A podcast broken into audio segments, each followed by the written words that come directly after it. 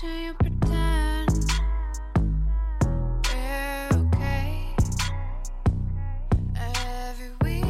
各位同学，大家早上好，我是姚老师，欢迎来到今天这一期的英语口语每日养成。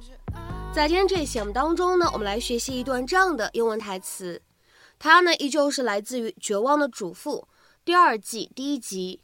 那么首先的话呢，先来听一下。With all due respect, Nina, won't be an issue. With all due respect, Nina, won't be an issue. 无意冒犯，Nina。你说的这个不会成为问题。With all due respect, Nina, won't be an issue. With all due respect, Nina, won't be an issue. 那么在这样一段话当中呢，我们需要注意哪些发音技巧呢？首先，第一处， 当 with 和 all 放在一起的时候呢，我们可以做一个连读。我们呢可以连读变成 without，without，without，而再往后面看第二处发音技巧 won't be。那么这样的两个单词呢，我们放在一起可以有一个非常典型的失去爆破的处理，所以呢，我们可以读成 won't be，won't be，won't be。而再来看一下末尾的位置，an issue。放在一起呢，可以自然的连读一下。我们在连读之后呢，可以变成 an issue，an issue，an issue。It appears there's a seven year gap since your last position. Would you take some time off? I was a stay at home mom. I wish it had been time off. Boy or girl? A girl and three boys. Four kids. Yeah, of course, they won't get in the way of the job because my husband's staying home with them from now on. I knew I could never do both jobs justice. That's why I chose not to have a family. I didn't want to be one of those kind of women, you know, sloughing things off onto coworkers because of a pediatrician appointment or a dance recital. I get really neurotic about putting people out. With all due respect, Nina, won't be an issue.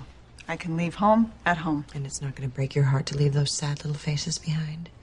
Are you kidding? This office is paradise. Grown ups talking about grown up things. No screaming, no vomiting, no boogers under the table. You're going to have to drag me out of here kicking and screaming. Weekends, holidays, whenever. All right, Ed wants to make the final decision, so I will bring you back tomorrow oh. at 3 for a follow up. Well, that, that sounds great. Thank you. Lynette, be early.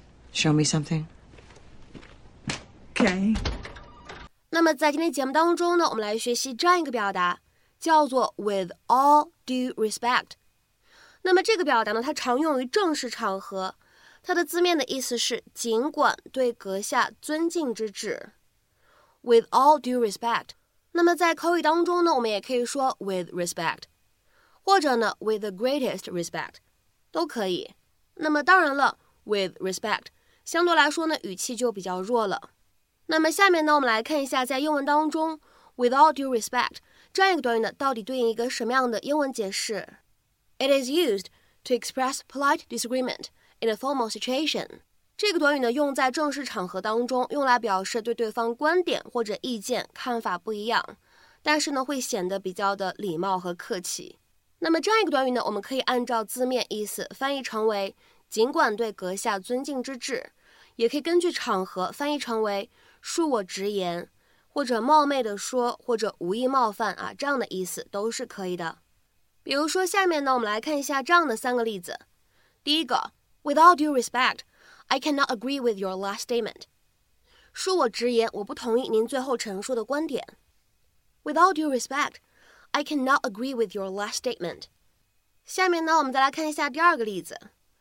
With all due respect, sir, I think we could look at this situation differently. 无意冒犯，先生，我觉得我们可以换个角度看现在这样一个情形。With all due respect, sir, I think we could look at this situation differently. 那么下面呢，我们再来看一下本期节目当中的最后这个例子。 With respect, I just don't see it that way. 冒昧的说，我就不那么看这件事情。With respect, I just don't see it that way. 那么在今天节目的末尾呢，请各位同学尝试翻译一下句子，并留言在文章的留言区。冒昧的说，你穿上一件连衣裙其实更好看。冒昧的说，你穿上一件连衣裙其实更好看。那么这样一个句子应该如何去使用我们刚刚学习过的表达来造句呢？期待各位同学的踊跃发言。我们今天节目的分享呢，就先到这里，See you。